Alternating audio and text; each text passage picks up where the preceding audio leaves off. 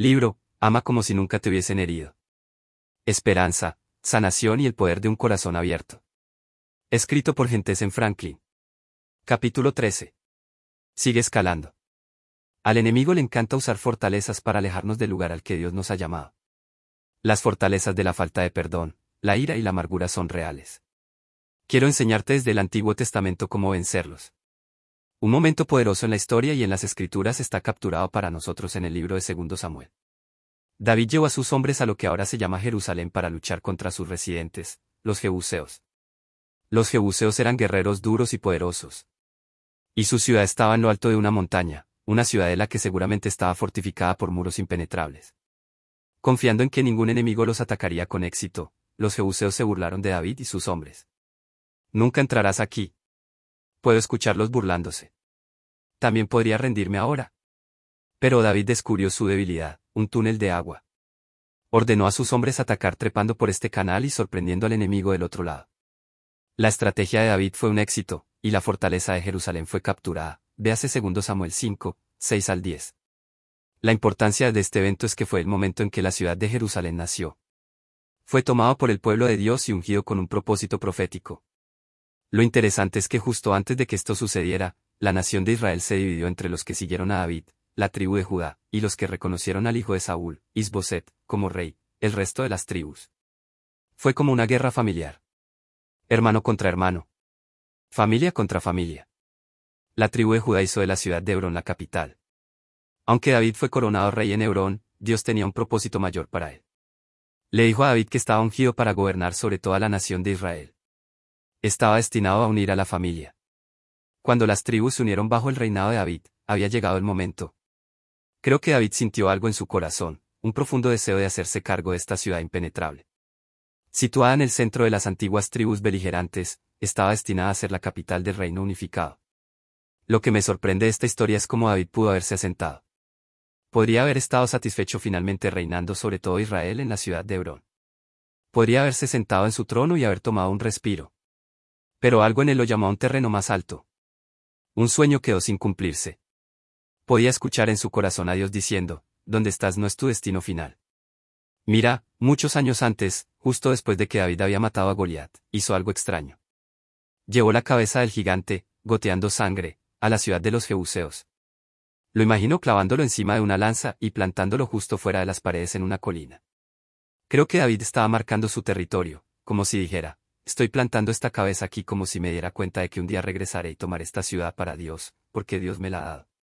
Tengo fe en ello. Años más tarde, mirando las mismas paredes de esta ciudad impenetrable, creo que David debe haber recordado esa agitación en su corazón. Sabía que había un lugar más grande que donde estaba. Se acordó y se mudó. David y sus hombres estaban destinados a hacerse cargo de esta ciudad. No era solo algo que querían hacer. Era una orden directamente del trono de Dios. Unos 400 años después de que Dios le ordenó a Israel que se hiciera cargo de toda la tierra de Canaán este fue el único territorio que permaneció sin conquistar. Aunque pertenecía al pueblo de Israel, a simple vista, parecía impermeable. Imposible. Dios no ha destinado que su matrimonio o su familia entren en conflicto. Él no ha destinado que se rompan tus relaciones. Te ha destinado a la reconciliación. Dios te ha destinado a la victoria sobre tu matrimonio, sobre tu familia, sobre tus relaciones. La voluntad de Dios es que su familia se una. Quiere derribar muros que han causado división quiere conciliar las diferencias. Él quiere que ames como si nunca te hubieran lastimado antes. Dios te está llamando a un lugar más grande que donde estás. Llamando a todas las fortalezas. Los jebuseos habían establecido una fortaleza. Y derrotarlos no sería fácil. A lo largo de su historia, los hijos de Israel habían escuchado las leyendas de los jebuseos, eran poderosos. Eran feroces. Eran poderosos. Una mística los rodeaba. Sabiendo cuán fortificada era su ciudad, los jebuseos se burlaron de David y sus hombres. Tenían tanta confianza en su fortaleza que se burlaban de los israelitas diciendo que incluso los ciegos y los cojos podían mantenerlos fuera. Esto es importante, ya que fue una alusión personal a dos héroes de la fe en la historia de Israel. El ciego representaba a Isaac, que había perdido la visión cuando murió. El cojo representaba a Jacob, quien después de luchar con un ángel resultó herido y posiblemente cojeó por el resto de su vida. Los jebuseos usaron la guerra psicológica contra los soldados hebreos. No perteneces aquí arriba. No eres lo suficientemente poderoso. Vienes de cojos y ciegos. Conténtate con lo que tienes. Confórmate con Hebrón. Establecete donde estás y abandona el lugar alto con el que estás soñando. No es bueno el enemigo para hacer alarde de nuestras debilidades en nuestros rostros. No tienes lo que crees que tienes. Tu padre estaba borracho. Tú también serás uno. Esta fortaleza ha estado en tu familia por generaciones. No hay forma de que puedas vencerlo. David sabía que tenía una pelea en sus manos. Cuando quieres vivir lo mejor de Dios, cuando deseas una familia que se ama, se apoya y está en paz unos con otros, tendrás que luchar para llegar allí. Parece que todos tenemos una tendencia natural a querer pelear. Pon a dos niños pequeños en una habitación vacía, deis un juguete, cierra la puerta y observa lo que sucede. No les llevará mucho tiempo comenzar a luchar. Pero no somos niños. Mientras los cristianos que viven en el reino caminan, tenemos que aprender a luchar bien. Pablo escribió, somos humanos, pero no hacemos la guerra como lo hacen los humanos. Usamos las poderosas armas de Dios, no las armas mundanas, para derribar las fortalezas del razonamiento humano y destruir los argumentos falsos. 2 Corintios 10, 3 al 4. Me parece interesante que las piezas de armadura que Dios nos ha dado, como se encuentra en Efesios 6, son defensivas. Estos incluyen el peto de la justicia, el casco de la salvación y el escudo de la fe. La única arma ofensiva en nuestro arsenal espiritual es la espada del Espíritu, que es la palabra de Dios. Cuando estás luchando por tu futuro o el futuro de tu familia, la única táctica ofensiva que necesitas es la palabra. La palabra siempre será suficiente. Cuando el enemigo viene contra ti, él persigue algo. Él no solo te molesta a ti, él está detrás del botín. Él te persigue. Él está detrás de tu cónyuge. Él persigue a tus hijos. Él quiere llevarte a ti y a los que amas e infectarlos con amargura, falta de perdón, ira y ofensa. Sepa por qué está luchando. La batalla más sucia, equivaldrá a tu mayor victoria. Entonces David y sus hombres se pararon delante de la montaña. Una amplia área en la parte superior había sido aplanada. Enormes muros rodeaban la ciudad. No había forma de entrar. Entonces los ojos de David se posaron en la debilidad que mencioné al comienzo de este capítulo, un túnel de agua. Esto también se puede escribir como un pozo de agua o una canaleta. Y David se volvió hacia su ejército y dijo, hay que escalar por el túnel, ¿alguna vez has limpiado tus canaletas? Es un trabajo horrible. Una vez que te pones guantes gruesos de goma que llegan hasta los codos, es hora de comenzar a sacar una pila interminable de suciedad y escombros. Salen limo y lodo, ramitas y hojas, restos de nidos de pájaros y, a veces, incluso animales pequeños. Es desagradable. Eso es lo que David estaba dispuesto a superar. Sabía que Dios tenía un plan más grande en mente. Sabía que Dios quería que él hiciera algo más que conformarse con gobernar en Hebrón. Dios quería que él tomara Jerusalén. Dios le dijo a David, Hebrón es lo que puedes hacer, pero Jerusalén es lo que solo yo puedo hacer. Y quiero que subas allí. No va a ser fácil. Se va a poner feo y sucio. David tuvo que escalar por el túnel. La victoria llega en los lugares más extraños. El primero fue un luchador llamado Joab. Él dijo, espera, he esperado esto toda mi vida. Ponte detrás de mí. Voy a subir. Y Joab comenzó a escalar. Cuando salió por el otro lado, puedes imaginar cuánta suciedad y basura se salpicaron sobre él. Se veía mal. Olía mal. Pero levantó las manos en señal de victoria y dijo, Dios nos ha dado esta ciudad. David y sus hombres capturaron la ciudad de los Jebuseos. Mojados, malolientes y sucios, conquistaron lo que legítimamente les pertenecía. Puede estar enfrentando una fortaleza en su vida. Tal vez estás tratando de salvar tu matrimonio. Tal vez estás tratando de salvar una relación con un hijo adulto rebelde. Por grande o intimidante que sea la fortaleza, Dios puede liberarte. Él puede criar a su familia desde las profundidades de la amargura, la vergüenza y la falta de perdón. No sé cuán sucia se ha vuelto tu batalla. Pero sí sé que es el lugar donde Dios será más glorificado en tu vida. Es por donde vendrá la unción. Las batallas más sucias de tu vida producirán las mayores victorias. No te conformes. La lucha por Jerusalén se desata incluso en nuestra vida. A principios del siglo XX, Theodor Herzl, el visionario detrás del sionismo moderno, se embarcó en una búsqueda para establecer una patria para el pueblo judío. En ese momento, estaban dispersos por todo el mundo y no tenían un lugar para llamarlo propio. En 1903, Herzl pidió ayuda a Gran Bretaña. Ese mismo año, en el sexto Congreso sionista en Suiza, Herzl propuso el programa británico de Uganda, desarrollado a través de negociaciones con los británicos.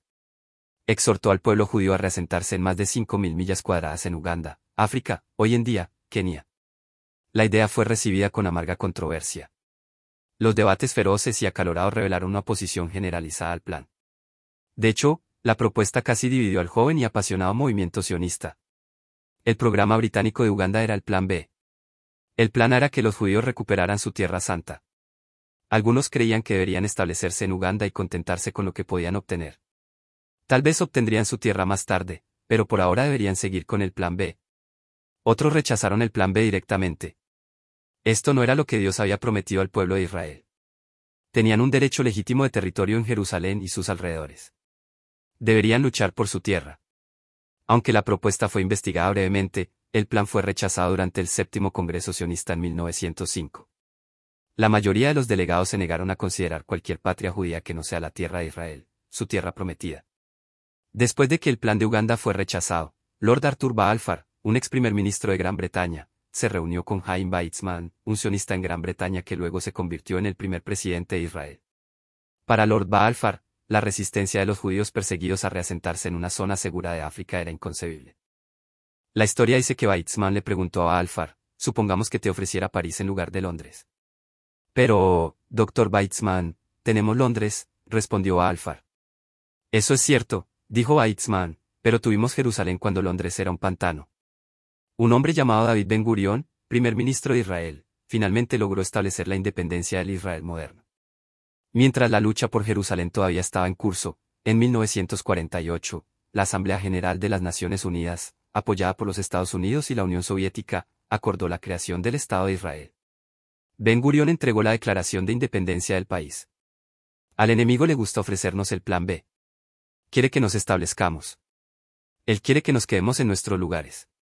Quiere evitar que soñemos en grande. Nos dará todas las razones por las que no deberíamos querer más para nuestras vidas o para nuestras familias. Nos mostrará por qué es imposible conciliar. Intentará con todas sus fuerzas extinguir el fuego apasionado por un lugar más grande que donde estamos. Me pregunto cuántos de ustedes están conformando con el plan de Uganda en sus vidas. Tal vez haya llegado a aceptar el hecho de que usted y un hijo adulto nunca tendrán una relación cercana. Tal vez has llegado a un acuerdo con finalmente firmar los papeles de divorcio, no te conformes con el plan de Uganda cuando Dios dice, te diriges a Jerusalén. Te voy a dar el lugar de mi gloria. No se conforme con el plan B cuando Dios dice, voy a hacer mucho más de lo que puedas imaginar. Ver Efesios 3, 20. Piensa en esto, si David se hubiera conformado con Hebrón, el plan de Dios para la redención no se habría llevado a cabo. ¿Recuerdas cómo David plantó la cabeza de Goliat fuera de los muros de la ciudad de los Jebuseos? Mil años después, Jesús fue capturado y llevado a esa misma ciudad. Fue torturado y clavado en una cruz en el Golgota, que se traduce como lugar del cráneo. Porque se llamaba lugar del cráneo. Muchos estudiosos creen que es el lugar exacto donde David puso la cabeza de Goliat. Génesis 3, 15 dice, y pondré enemistad entre ti y la mujer, y entre tu descendencia y la de ella, te aplastará la cabeza y tú le golpearás el talón. Cuando los soldados romanos clavaron los pies de Jesús en esa cruz, Satanás lastimó el talón de Jesús. Y con el ruido sordo de la cruz penetrando en la tierra, Jesús aplastó el cráneo de Satanás. La toma de David de la ciudad de Jerusalén muestra el plan de Dios. El enemigo trató de frustrar el plan de salvación de Dios a través de una disputa familiar. Cuando las tribus de Israel se dividieron, no habrían podido capturar la ciudad de los Jebuseos. La fortaleza de esa familia tuvo que ser conquistada para poder levantar el poder de la cruz. El enemigo ha dividido a tu familia y ha establecido una fortaleza. A través del poder de la cruz, puedes derribar fortalezas.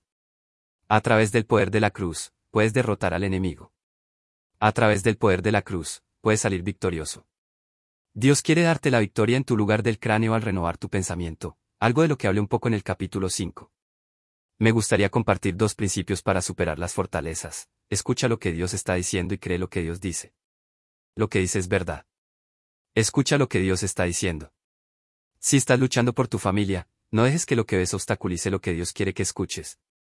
En una tarde de mediados de octubre de 1982, más de 60.000 fanáticos se reunieron para ver a su equipo de fútbol, la Universidad de Wisconsin Badgers, enfrentarse a los Michigan State Spartans. Al ver el juego desarrollarse en su campo local, los fanáticos de los Badgers rugieron con anticipación de una victoria. Desafortunadamente, Wisconsin rápidamente comenzó a seguir a los espartanos. Aquí es donde la historia se vuelve extraña. Cuanto más atrás caían los Badgers, más fuertes se volvían los fanáticos. Ellos gritaron más. Aplaudieron con más intensidad. No tenía sentido. Los compañeros y entrenadores de Wisconsin quedaron atónitos al escuchar a sus fanáticos gritar de pasión mientras perdían. Sin el conocimiento de los jugadores en el campo, muchos de los fanáticos escuchaban radios portátiles. A unas 70 millas de distancia, los cerveceros de Milwaukee vencieron a los Cardenales de San Luis en el juego 4 de la Serie Mundial. Las personas en las gradas que gritaban más fuerte con cada minuto que pasaban respondían a lo que escuchaban, no a lo que veían. Celebraban la victoria en presencia de lo que parecía una derrota. ¡Qué cuadro de contradicción! Cuando David y sus hombres contemplaron la ciudad de los Jebuseos, con sus ojos naturales vieron la montaña rocosa, los muros impenetrables de la ciudad y los poderosos guerreros que estaban detrás de los muros. Pero también escucharon la voz del Señor, quien prometió la victoria en lo que parecía una situación imposible. ¿Estás respondiendo a lo que ves o a lo que Dios dice? Piénselo, realmente piénselo. Cuando miras lo que te rodea, sientes presión. Te sientes abrumado. Sientes miedo. ¿Derrota? La escritura es clara en que la fe no tiene nada que ver con lo que vemos. Caminamos por fe, no por vista, 2 Corintios 5, 7. La fe viene al escuchar, no al ver, Romanos 10, 17. Así es como podemos estar en un mundo deprimido. La fe no mira los hechos y dice, bueno, bien podría rendirme. La fe mira las circunstancias que tienen, imposible, escrito sobre ellos y luego escucha lo que el cielo está diciendo. Y en el cielo, nunca oirás a Dios decir, deberías renunciar. No vas a lograrlo. Solo déjalo ya. Si escuchas, escucharás a Dios diciéndote que está de tu lado, que está luchando por ti, que con Él eres más que un vencedor. Determine hoy, como persona de fe, apartar los ojos de su situación y abrir los oídos a la voz de Dios. Solo entonces puedes comenzar a avanzar hacia la victoria. Pablo escribió, por lo tanto, no deseches tu confianza, que tiene una gran recompensa. Porque tienes necesidad de resistencia, de modo que después de haber hecho la voluntad de Dios, puedas recibir la promesa, un momento, y el que viene vendrá y no se demorará. Ahora el justo vivirá por fe, pero si alguien retrocede, mi alma no tendrá placer en él. Pero no somos de los que retroceden a la perdición, sino de los que creen. Hebreos 10, 35 al 39. Me encanta esa frase, pero no somos de los que retroceden. No eres débil. No estás golpeado. No eres derrotado. Tú eres fuerte. Eres poderoso. Eres un ganador. Cree que lo que Dios dice es verdad. Segundo, crea lo que Dios dice, no lo que sientes o lo que dictan tus circunstancias. En 1886, Walter George rompió el récord mundial de una milla cuando lo ejecutó en 4 minutos y 12. 75 segundos. Nadie lo corrió más rápido durante 30 años. Luego, en 1923, un atleta finlandés llamado Paavo Nermi, lo mejoró por 2 segundos, al correr la distancia en 4 minutos, 10. 4 segundos. Ese récord mundial permaneció intacto durante 8 años. Después de eso, el tiempo se acortó unos segundos a la vez, pero existía un mito generalizado acerca de no poder romper la marca de los 4 minutos.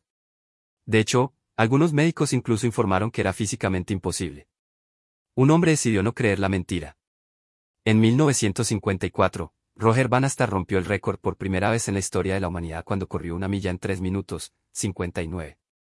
4 segundos. Si bien estoy seguro de que había muchos atletas de los que no escuchamos hoy que creían que era posible correr una milla en menos de 4 minutos, fue Bannister quien realmente lo hizo. Él desafió las probabilidades. Él creía que podría suceder. Y trabajó, entrenó, Practicó y se sacrificó para poder ser el que batiera el récord. Es gracioso. Esta barrera se ha roto muchas veces desde entonces y ahora es el estándar para los corredores de media distancia. Qué ejemplo tan poderoso de lo que sucede cuando tienes una nueva mentalidad. Si aún no lo ha descubierto, la vida es una subida cuesta arriba. En su camino hacia el lugar, el propósito, el destino o el lugar alto que está tratando de alcanzar en la vida, requerirá algo de escalada. Descubrí en mi propia vida que tener éxito en el matrimonio, la familia, las relaciones y mi caminar espiritual es una subida cuesta arriba. Dios está buscando escaladores. Los escaladores son dedicados. Se enfrentan a riesgos.